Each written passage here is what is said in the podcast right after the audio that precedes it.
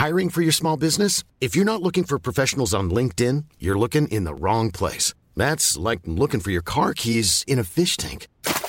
LinkedIn helps you hire professionals you can't find anywhere else, even those who aren't actively searching for a new job but might be open to the perfect role. In a given month, over 70% of LinkedIn users don't even visit other leading job sites. So start looking in the right place. With LinkedIn, you can hire professionals like a professional. Post your free job on linkedin.com slash people today.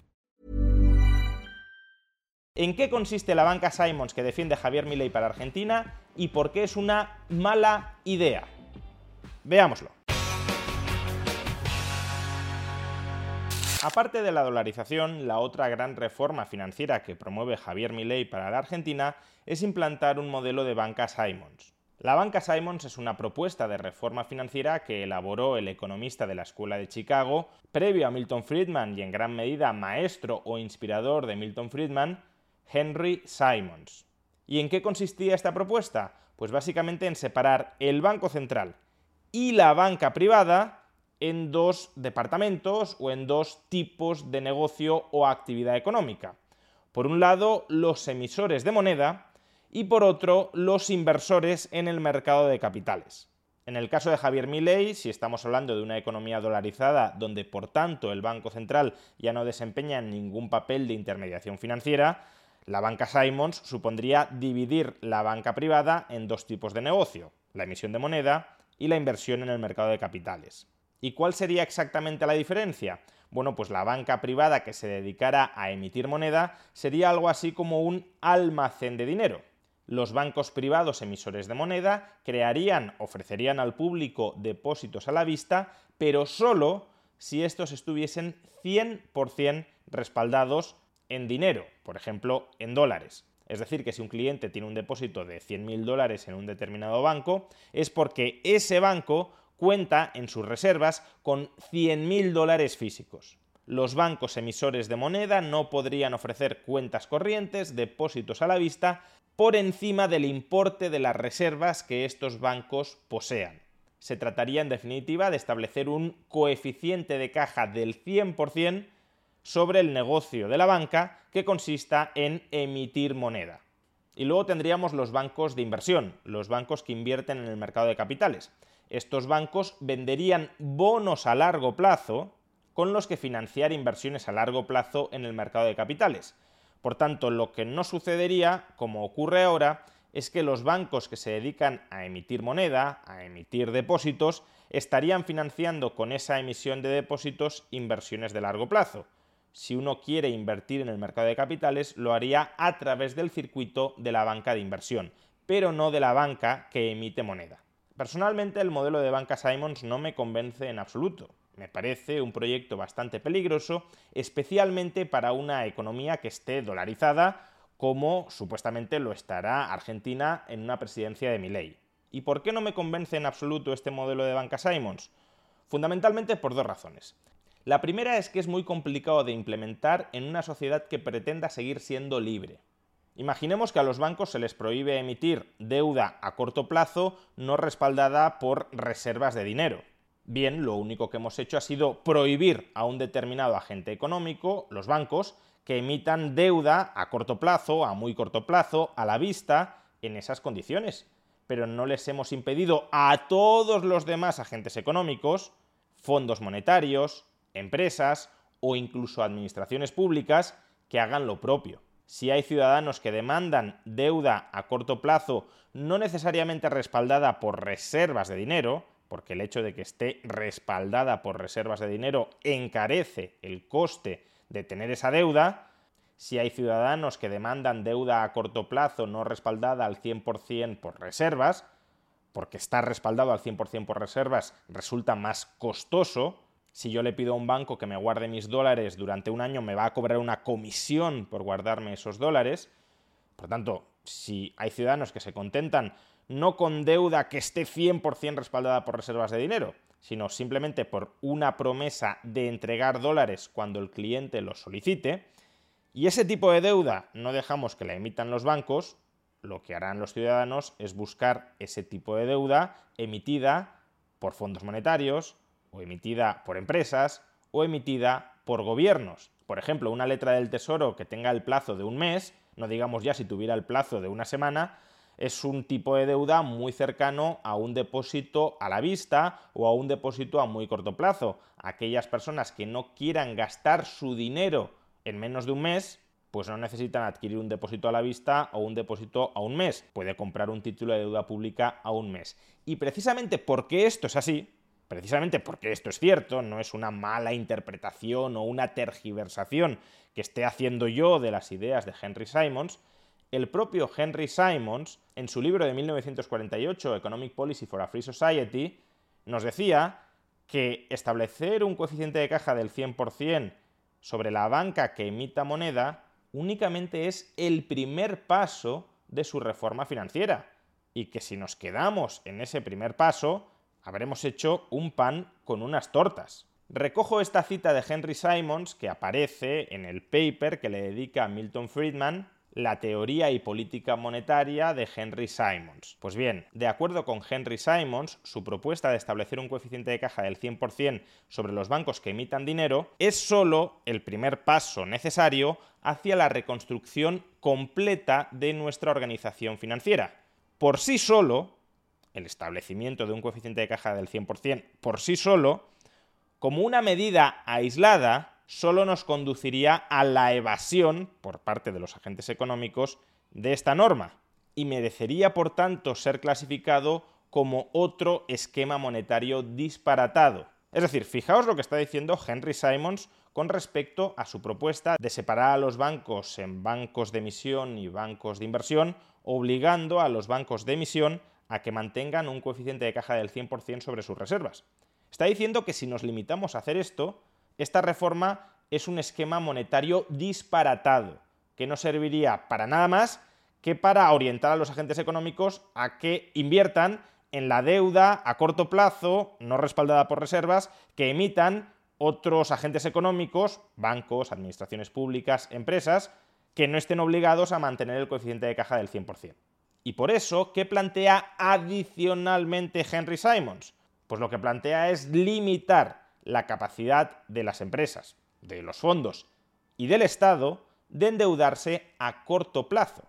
Una limitación estrecha de la capacidad formal de endeudarse de otras empresas resultaría obviamente necesario. Además, también podría ser necesario establecer limitaciones en la capacidad de las empresas de financiarse a través del crédito en libros y de las ventas a plazo. Es decir, que el modelo de banca Simons según el propio Henry Simons, requiere que se prohíba o se limite a las empresas endeudarse a corto plazo, incluso a través del crédito comercial. Es decir, que si una empresa le compra a otra empresa una partida de mercancías y le dice te la pago en 30 días, eso habría que prohibirlo, porque eso también es una obligación financiera, una deuda financiera a corto plazo no respaldada por dólares. Y por tanto, claro, si las empresas tienen capacidad de crear este tipo de deudas y de endosar este tipo de deudas por la economía, las empresas estarían haciendo aquello que les hemos prohibido a los bancos hacer. Y si no queremos que lo hagan los bancos, también hay que impedir que lo hagan otros agentes, porque si no, simplemente aquellos que lo hacían a través de los bancos lo harán ahora a través de las empresas. Por tanto, como digo, operativamente la reforma de Henry Simons es muy difícil de implantar en una sociedad libre. ¿Qué va a estar el gobierno argentino vigilando si las empresas se dan crédito comercial a corto plazo entre ellas y ponerles una multa si lo hacen? Ni es factible ni es deseable. Y este es justamente el segundo punto y probablemente el principal de mi crítica a la banca Simons. Más allá de si eso. Burroughs Furniture is built for the way you live. From ensuring easy assembly and disassembly to honoring highly requested new colors for their award-winning seating, they always have their customers in mind. Their modular seating is made out of durable materials to last and grow with you. And with Burrow, you always get fast, free shipping. Get up to 60% off during Burrow's Memorial Day sale at burrow.com slash ACAST. That's burrow.com slash ACAST. burrow.com slash ACAST. Many of us have those stubborn pounds that seem impossible to lose, no matter how good we eat or how hard we work out. My solution is PlushCare PlushCare is a leading telehealth provider with doctors who are there for you day and night to partner with you in your weight loss journey. They can prescribe FDA-approved weight loss medications like Wagovi and Zepbound for those who qualify. Plus, they accept most insurance plans. To get started, visit plushcare.com slash weight loss. That's plushcare.com slash weight loss. Here's a cool fact. A crocodile can't stick out its tongue. Another cool fact, you can get short-term health insurance for a month or just under a year in some states. United Healthcare short term insurance plans are designed for people who are between jobs, coming off their parents' plan, or turning a side hustle into a full time gig. Underwritten by Golden Rule Insurance Company, they offer flexible, budget friendly coverage with access to a nationwide network of doctors and hospitals. Get more cool facts about United Healthcare short term plans at uh1.com. Operativo o no es operativo, de si es respetuoso con la libertad individual del sector privado, más allá de todo esto, el problema fundamental de la banca Simons es que no contribuye a estabilizar la economía, como sus defensores sostienen, sino que más bien contribuye a desestabilizarla. Y esto es particularmente cierto en una economía que está dolarizada. Veamos, ¿qué sucede en una economía cuando la demanda de dinero supera la oferta de dinero? Si se demanda más dinero del que hay, lo que ocurre es que el valor del dinero aumenta. Y si el valor del dinero, siendo el dinero el numerario, es decir, la unidad en la que expresamos los precios de todos los bienes de toda la economía, si el valor del dinero aumenta, lo que tendrá que ocurrir con el precio de todos los demás bienes con respecto al dinero es que esos precios se ajusten a la baja. Problema, los precios no se ajustan todos ellos automáticamente al mismo ritmo a la baja. Del mismo modo que cuando hay inflación porque se envilece el valor de la moneda, no todos los precios suben al mismo ritmo y en la misma proporción.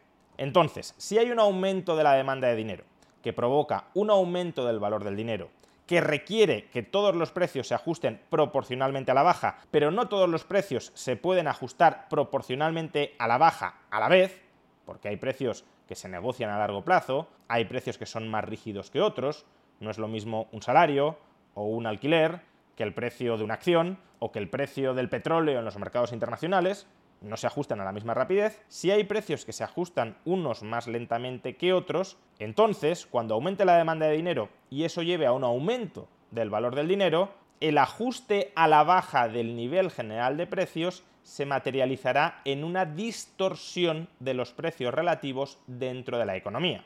Un ejemplo claro de la distorsión a la que me estoy refiriendo. Imaginemos que hay una tendencia deflacionista en la economía porque ha aumentado la demanda de dinero, ha aumentado su valor y por tanto tienden a caer los precios y ese ajuste deflacionista a corto plazo, no estoy hablando de deflación a largo, sino de deflación a muy corto plazo en la economía, se salda con que una empresa tiene que bajar el precio al que vende sus productos porque si no, no los vende.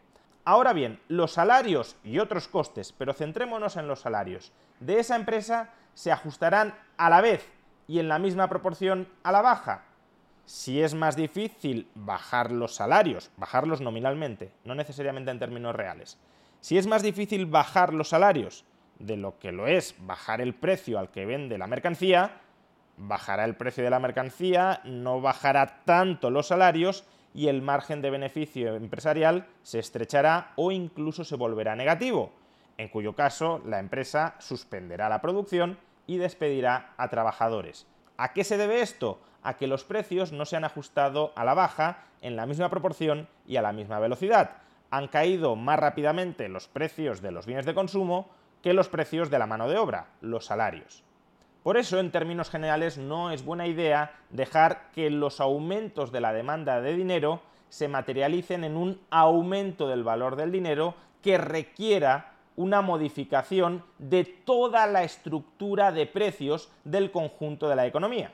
No es eficiente ni coordinador que todos los precios de toda la economía estén continuamente cambiando porque el valor del dinero, el valor del numerario en el cual expresamos cada uno de esos precios esté fluctuando porque ahora sube la demanda de dinero, sube el valor, luego baja la demanda de dinero, baja el valor, etc. La solución que existe a los desajustes que se darían en caso de que el desequilibrio entre la demanda de dinero y la oferta de dinero se traduzca en fluctuaciones del valor del dinero es contar con una oferta de dinero que sea elástica, al alza y a la baja. Es decir, que cuando aumenta la demanda de dinero, aumente la oferta de dinero para estabilizar el valor del dinero.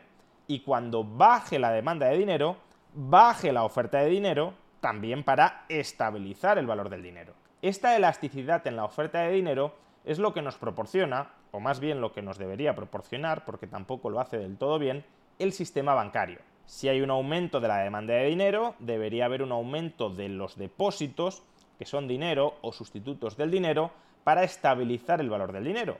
Y si hay una caída en la demanda de dinero, debería haber una contracción en la cantidad de depósitos para de nuevo estabilizar la cantidad de dinero.